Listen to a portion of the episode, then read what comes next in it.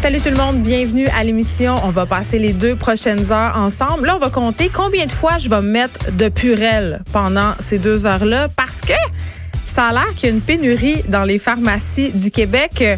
L'offre ne suffit plus à la demande. Évidemment, c'est un peu la panique générale concernant le coronavirus. Là, on sait qu'à date, il y a seulement une personne au Québec qui a été diagnostiquée officiellement comme étant atteinte du coronavirus. Et cette personne-là, en ce moment, elle reste chez elle en quarantaine. Donc, si tout va bien, euh, le virus que le virus, pardon, le virus ne devrait pas se répandre à la vitesse grand V, même si les risques quand même euh, sont préoccupants. Est-ce que vous avez peur euh, du coronavirus? C'est la question que j'aurais envie de, vous poser aujourd'hui. Et je dois vous dire, euh, je suis pas tu sais, je vous parle souvent du fait que je suis hypochondriaque. Euh, on dirait que c'est plus un style que je veux me donner parce que j'ai pas tant peur que ça du coronavirus pour être parfaitement honnête. J'ai pris l'avion la semaine dernière, puis à part voir des gens avec des masques puis les trouver un petit peu intenses, j'avoue que ça m'a pas tant traversé l'esprit. Sauf que là, on dirait qu'à force de lire des choses de, dans, dans différents médias, euh, ben, force est d'admettre que la peur, pas la peur, mais un certain sentiment d'insécurité s'empare de moi. Et là, euh, mes vacances d'été, OK, c'est là que je m'en vais avec tout ça. Cet été, j'étais vraiment supposée d'aller en Italie. Et là, euh, ben, j'aurais pu. je vais choisir une autre destination. J'hésitais entre Italie ou Espagne, mais là, on sait qu'en Italie, en ce moment, il y a une espèce de psychose entourant le coronavirus. Il y a des gens, euh, on a demandé aux personnes qui reviennent de certaines destinations aussi dans le monde de se placer en quarantaine de façon volontaire. Parfois même, on leur impose des quarantaines. Donc, j'ai vraiment pas envie de vivre ça. Je sais pas si l'Italie est une pire destination qu'une autre. En tout cas, c'est certainement moins pire que la Chine. Mais quand même, euh, ça m'a amené à annuler en quelque sorte euh, ce plan de voyage-là. Puis en même temps, je me dis, bon, si je choisis l'Espagne, euh, qu'est-ce qui va se passer? Évidemment, je vais prendre une assurance annulation. Mais je faisais des recherches ce matin et l'assurance annulation, je ne pense pas que ça couvre le coronavirus. C'est-à-dire que pour annuler, pour bénéficier d'une assurance annulation quand tu voyages, il faut que tu amènes un billet de médecin. Euh, tu peux pas juste annuler de même à la dernière minute. Là. Ça fonctionne pas comme ça. Donc, est-ce que j'ai les moyens de perdre 2000 pièces de billets d'avion? Et de perdre le montant qu'il va falloir que, que je mette sur pour réserver un hôtel ou un Airbnb. La question se pose vraiment. Pour vrai, je, pour vrai, et je n'ai pas encore la réponse, euh, je suis en train de me demander si je ne vais pas carrément euh, annuler cet été la perspective de voyager à l'étranger. Est-ce que je vais voyager chez nous avec mon petit masque puis ma bouteille de purelle? je vais vous tenir au courant de, de, ma décision, mais on a peur. Les écoles ont peur. Il y a des entreprises qui annulent, euh, des congrès, des réunions. Tu sais, vraiment, on a tout un peu. Euh, tu sais, l'hiver, c'est la saison du cocooning. Puis là, c'est plate parce qu'aujourd'hui, il commence à faire soleil, en tout cas sur Montréal. Et là, tu dis, le printemps va arriver, on va avoir envie de sortir et tout temps à ce qu'on reste à la maison. On nous enjoint à s'enfermer puis à regarder Netflix ou à regarder l'épidémie hein, sur TVA. parce que c'est très à propos. Mais vraiment, euh, j'ai envie de...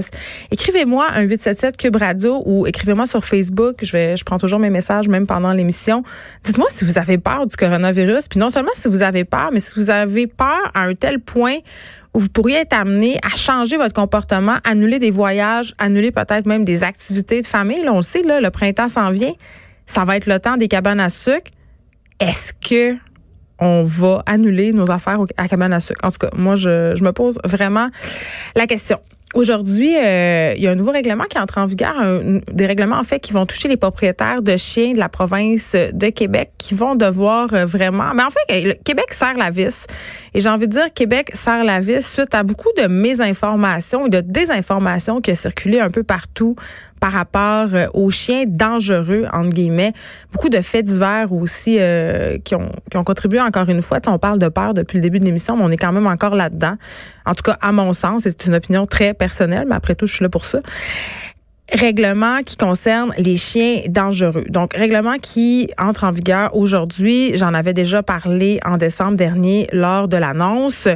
Et là, ce qu'on veut avec ces règlements-là, ben, c'est ce règlement-là qui comporte plusieurs règles, pour être plus précis. C'est en fait et ça, c'est correct en tant que tel. On veut réduire les risques d'attaques et d'incidents liés aux chiens dangereux. Là, on a tous vu ces, faits divers circuler, là, des, des chiens euh, souvent de type, malheureusement, pitbull. Je dis de type parce que souvent, ce ne sont pas des chiens pure race et c'est important de faire une distinction. Ce sont des chiens de type pitbull qui attaquent des enfants et font des dommages quand même considérables, des adultes aussi. Il y a eu tout ce combat mené pour euh, le chien pitbull de Montréal, de Montréal Nord. Tu sais, les gens ont peur et je les comprends parce que évidemment personne n'a envie de se faire arracher la face par un chien. Donc dès aujourd'hui, les chiens de 20 kilos et plus, 20 kilos c'est 45 livres environ, euh, devront porter un licou ou un harnais en tout temps. Ça c'est une très très bonne chose pour vrai, ok? Parce que euh, rencontrer des chiens non attachés dans les parcs de la ville, même dans les rues. Moi, je vois des gens qui se promènent avec des chiens, par exemple sur la rue Mont-Royal à Montréal, avec des des gros chiens pas attachés. C'est sûr que les chiens ils ont pas l'air dangereux, ils ont pas l'air méchants, mais ça reste un animal. On sait jamais comment ça peut réagir. Puis moi je ne sais pas là, si ton husky voit un écureuil au bord de la rue puis il se garoche là, si ça me tente pas de le frapper, puis ça me tente encore moins que parce qu'il est vraiment énervé de voir ma fille sur dessus. Ça fait peur. Donc ça c'est le civisme de base. Attache ton chien, ok? Euh, L'affaire avec ça, en tout cas moi ce que je vois avec cette politique de taille là par rapport au port du licou puis du harnais, c'est que puis là c'est plate à dire mais les chiens de petite taille peuvent aussi mordre. Par ailleurs, statistiquement, les chiens de petite taille mordent plus. Et là, je sais, vous allez me dire, oui, mais c'est parce qu'un chien de 80 livres, ça fait pas exactement les mêmes dégâts qu'un petit chihuahua de 7 livres. J'en conviens, mais ça a l'air de rien, là. Je vous le dis, un chien de 15 livres, exemple un schnauzer, un teckel, euh, un caniche miniature, ça peut vraiment faire des ravages au visage d'un jeune enfant. Ça peut arracher une face au même titre qu'un labrador. Vraiment, là. C'est pas parce que tu as une petite mâchoire que tu des petites dents. Je comprends, la pression dans la mâchoire n'est pas la même. Et là, by the way, on va tout de suite mettre quelque chose au clair. Là. Ce mythe selon lequel la mâchoire d'un pitbull bloque quand le chien est mort, c'est pas vrai. OK, c'est une légende urbaine. Mais bref, je comprends que la morsure d'un pitbull c'est plus euh, destructeur euh, qu'un caniche, mais statistiquement, ce ne sont pas les gros chiens qui mordent le plus. Et selon moi, on doit tenir compte du problème de morsure dans sa globalité. Si les plus petits chiens mordent plus, c'est que plusieurs propriétaires de petits chiens qui ne croient pas bon d'éduquer leurs chiens ils passent à côté du processus de socialisation. Ils les traitent littéralement comme s'ils étaient leurs enfants, ces petits chiens-là. Et c'est pour cette raison euh, qu'ils mordent plus. Donc vraiment orienter cette politique-là sur le poids seulement. Je comprends les chiens dits de type dangereux, ce sont souvent les chiens dont on sert pour l'attaque, les combats de chiens, les chiens qui ont la réputation d'être possédés par les petits toffs là, tu sais, pitbull, rottweiler, matin napolitain, mastiff, dog argentin.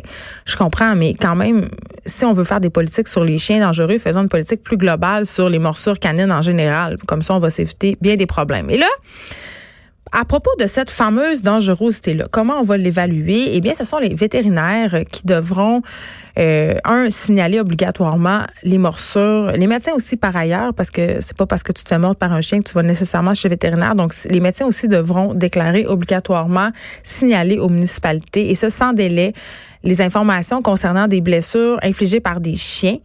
Euh, fournir les informations sur le maître, la victime. Donc, ça s'incombera désormais aux vétérinaires et aux médecins. Ça sera déclaration obligatoire. Ça, je peux penser jusque-là que c'est une bonne idée. Par contre, euh, ce, sera les, seront les vétérinaires qui devront évaluer, en quelque sorte, si les chiens sont dangereux. Parce que les municipalités devront faire la preuve pour exiger qu'un maître se départisse de son animal ou le fasse euthanasier, que le chien représente une menace pour la population et, il se servira, et ça serviront évidemment les municipalités pour se faire des vétérinaires. Le problème vraiment majeur de cette affaire-là, c'est que ce sont pas tous les vétérinaires qui sont aptes à évaluer la dangerosité d'un chien. En vérité, il y a vraiment pas beaucoup de vétérinaires comportementalistes au Québec. Et évaluer la dangerosité d'un chien, c'est excessivement complexe. Et là, je sais que ça choque les gens quand on dit ça, mais c'est pas parce qu'un chien mord que c'est un chien dangereux. Quand on a des enfants, c'est difficile d'accepter ça, mais ça se peut qu'un chien morde puis que le chien ait raison, entre guillemets. Puis là, je, je vais m'expliquer, là, parce que je comprends que ça peut heurter certaines personnes d'entendre ça. Mais la morsure chez le chien, dans la plupart des cas, c'est un moyen de défense. Le chien va mordre en dernier recours, c'est-à-dire quand il peut pas trouver une stratégie d'évitement. C'est tout simplement comme ça que ça fonctionne dans la tête d'un chien. Donc, le chien, avant de mordre, va envoyer plusieurs signaux pour avertir qu'il va mordre. Et ces signaux-là, souvent, ils sont mal captés, surtout par les enfants. C'est pas parce que, tu sais, dans notre tête, là, surtout à cause du cinéma, on pense qu'un chien qui va mordre, c'est un chien qui vous grogne, tu sais, ou qui va japper, ou qui va montrer les crocs. Pas du tout. Un chien qui s'apprête à mordre va envoyer différents signaux qu'on appelle les signaux d'apaisement. Ça peut être se licher les babines à l'excès. Ça peut être battre de la queue. Tu sais, on associe beaucoup le chien qui bat de la queue au fait que le chien est content, là, mais pas toujours. Souvent, c'est parce qu'il est très, très stressé. Un chien qui baille, un chien qui détourne le regard, un chien qui se liche un peu partout. C'est excessivement, on doit se tasser tout de suite et on doit enseigner à nos enfants comment décoder les signaux d'apaisement chez le chien parce que ça arrive absolument à 100 dans la vie d'un enfant de rencontrer des chiens, que ce soit chez un proche, que ce soit dans la rue, que ce soit au parc. il faut que les enfants puissent décoder ces signaux-là et il faut que les enfants aussi sachent quoi faire et que ça pourrait éviter bien des morsures. Il y a des chiens, c'est plate, qui vont être euthanasiés pour des mauvaises raisons. C'est sûr qu'un chien de compagnie qui est dans le salon puis que ça fait 25 minutes que le bébé tire les oreilles, ça se peut qu'il se puis qu'il snap. Ça serait vraiment dommage que ce chien-là soit euthanasié. C'est pas un chien dangereux, c'est un chien qui a eu une attitude normale de chien. Et là, parlons de ça. Dans la nouvelle réglementation, bon, évidemment, avoir toujours un statut vaccinal à jour contre la rage, être stérilisé, micropoussé, très, très bonne affaire. Interdit d'être en présence d'un chien pour un enfant de 10 ans ou moins si on n'est pas sous la supervision constante d'une personne âgée de 18 ans ou plus. Ça devrait être le cas pour tous les chiens. On ne laisse pas un enfant en compagnie d'un animal sans surveillance, même un chat, parce qu'on sait jamais ce que l'enfant peut faire et on sait jamais comment l'animal de compagnie peut réagir. On a un problème d'anthropomorphisme avec nos animaux de compagnie au Québec. On les traite comme des membres de la famille. On oublie souvent que ce sont des animaux. Les animaux n'ont pas les mêmes réactions que nous, n'ont pas les mêmes sentiments que nous. Un chien, c'est pas jaloux, c'est pas content, ça aime pas, c'est un chien. Et il faut les traiter en chien, il faut superviser ça. Ça fait partie de la responsabilité des parents. J'ai l'impression que parfois les parents se servent du chien comme d'une gardienne. On laisse pas un animal sans surveillance euh, avec des enfants. Et là, euh, j'en viens à mon point principal concernant cette nouvelle loi-là concernant les chiens dangereux je trouve qu'on passe vraiment à côté du point primordial. Si on veut, puis on en a parlé plusieurs fois à l'émission de la question des animaux de compagnie, des conditions d'élevage, on aura bien beau faire toutes les lois qu'on veut. Vraiment, là, selon moi, on passe à côté de l'essentiel. Une réglementation plus sévère en ce qui concerne les élevages et les conditions d'élevage, c'est ça que ça nous prendrait au Québec. C'est littéralement le club med des usines à chiots, des éleveurs de fonds de cours, des éleveux, comme je les appelle. D'ailleurs, il y a eu un reportage fort percutant fait par Julia, ça fait pas très, très longtemps, sur des gens qui élèvent des animaux dans des conditions totalement euh, improbables et inhumaines, des chiens en particulier. Et les comportementalistes canins et toutes les études sont sans équivoque démontrent que la sélection génétique, les conditions d'élevage et de socialisation ont un impact majeur sur les comportements futurs d'un chien de compagnie et interdire certaines races, les obliger, ces chiens-là, à porter des muselières, à être tenus avec des laisses très courtes, ça donne rien. La France l'a essayé. La France a interdit les races de chiens dites dangereux, les mélanges, oblige les personnes qui en possèdent déjà à les museler. Et ça a eu exactement l'effet contraire. Il y a un marché noir des chiens dangereux qui s'est développé, qui sont élevés dans des petits appartements, qui sont élevés dans des conditions atroces et qui développent une agressivité et d'autres problèmes de comportement des suites de ces conditions d'élevage-là. Donc, vraiment, pour moi, c'est une approche globale qu'on devrait avoir par rapport aux animaux de compagnie au Québec. Et moi, j'irais même plus loin que ça. On a besoin d'un permis de conduire pour conduire une voiture.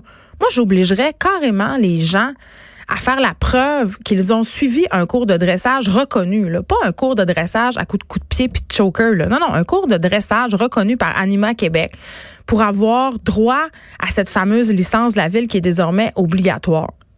On devrait vraiment, puis là je sais que peut-être que vous trouvez que c'est un peu intense, mais quand un chien très puissant entre les mains, quand un, je sais pas moi, un mastif napolitain qui peut peser 180 livres, le minimum, c'est de faire un petit cours pour savoir comment le contrôler en laisse et savoir décoder justement les signaux d'apaisement.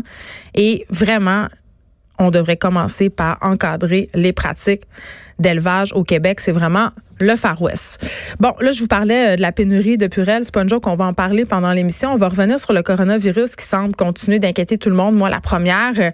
Et là, à l'hôpital juif euh, de Montréal, ils sont bien préparés. Ils ont des chambres euh, en fait, qui serait utilisé pour euh, confiner les patients qui seraient diagnostiqués comme souffrant du coronavirus. On va en parler avec le docteur Yves Longtin, qui est micrologiste et infectiologue à l'hôpital. Et je vais en profiter pour lui poser la question vraiment qui nous taraude tous et toutes.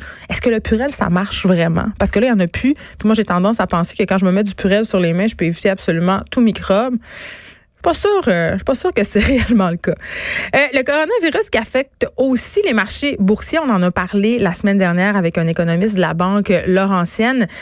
Euh, on a la bourse a chuté la semaine passée au point où la Banque centrale américaine a baissé son taux directeur pour pallier, si on veut. On crée un peu une petite bulle économique artificielle. En tout cas, c'est comme ça que je vois ça. Est-ce que ça serait le temps par rapport à, à tout ça, à ce timing? Parce qu'on dit qu'en bourse, timing is everything et c'est souvent quand les choses sont basses qu'il faut en profiter pour acheter, mais il faut avoir les nerfs solides. Donc, est-ce que c'est le bon temps pour investir en bourse pendant que c'est bas? On va en discuter avec Daniel Germain qui signait une chronique fort intéressante ce matin dans la section argent du journal de Montréal et du journal de Québec.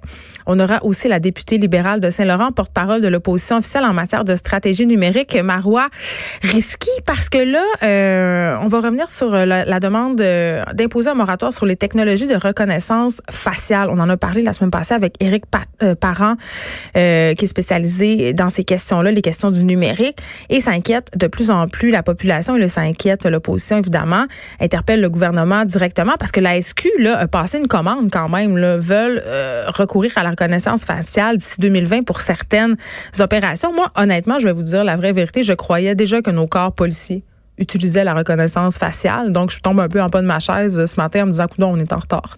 J'en parlerai avec Marois Risky tantôt. On aura aussi Mélissa Luby, euh, parce qu'il y a un documentaire en ce moment. Je ne sais pas si vous écoutez la série Fugueuse, euh, ben la suite de Fugueuse, en fait, euh, Fugueuse 2. Hein. D'ailleurs, c'était hier à 21h. Je l'écoute toujours avec ma fille et ça donne toujours lieu à des discussions, ma foi, fort intéressantes, mais aussi un peu épeurantes. Documentaire qui a été fait en parallèle de cette série-là, ça s'appelle Fugue. C'est disponible à partir de maintenant sur Illico. Et il y a une fille dans ce documentaire-là qui travaille pour un organisme de réinsertion sociale en fait pour les victimes d'exploitation sexuelle. Et Melissa euh, en fait, c'est une survivante de l'exploitation sexuelle. Elle sera à l'émission aujourd'hui avec moi vers 14 heures. On va parler de tout ça. On va parler de son parcours, comment s'est ramassé à être poignée dans des dynamiques d'exploitation sexuelle, comment on s'en est sorti aussi et comment on peut faire pour discuter de tout ça, pour empêcher les jeunes filles et les jeunes garçons de tomber là-dedans.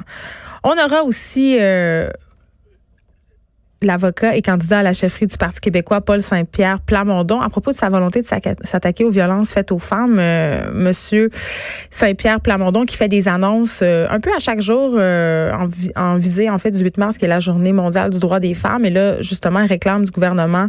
En fait, il dit que s'il est porté chef du Parti québécois, il va mettre en place des politiques claires pour s'attaquer aux problèmes de violence conjugale au Québec. On se rappelle qu'il y a une femme environ qui meurt par mois des mains de son conjoint et de son ex-conjoint, mais je suis quand même curieuse de savoir euh, comment il ferait ça concrètement s'il était élu, parce que c'est un problème qui est excessivement complexe et qu'on devrait prendre, selon moi, dans sa globalité, ce qui est pas toujours facile à faire quand on est une instance gouvernementale. On parlera aussi à Luc Vigneault. Luc Vigneault, c'est un homme aux prises avec la schizophrénie. Il y a un article euh, qui dimanche dans le journal de Montréal où il témoignait. Euh, il est schizophrène, donc euh, père aidant, chargé de cours aux universités Laval et de Montréal. Il veut en fait, démocratiser, entre guillemets, cette maladie mentale qu'on en parle avec un peu moins de tabou. Puis c'est vrai qu'on dirait que quand on parle de schizophrénie, en tout cas, moi, personnellement, j'ai certains préjugés, pas nécessairement négatifs, mais je me fais une idée très, très précise de ce que c'est cette affliction-là et aussi de, de comment ça doit être absolument peut-être impossible d'avoir une vie normale avec cette maladie mentale-là, mais ça a l'air que c'est pas tant le cas que ça. Et on aura finalement en fin d'émission David Quentin qui va nous revenir euh, évidemment avec ses suggestions de lecture comme on, il nous y a habitués, mais quand même le salon du livre de Paris vient d'être annulé à cause de l'épidémie de coronavirus. Donc on fera le tour de la question avec lui.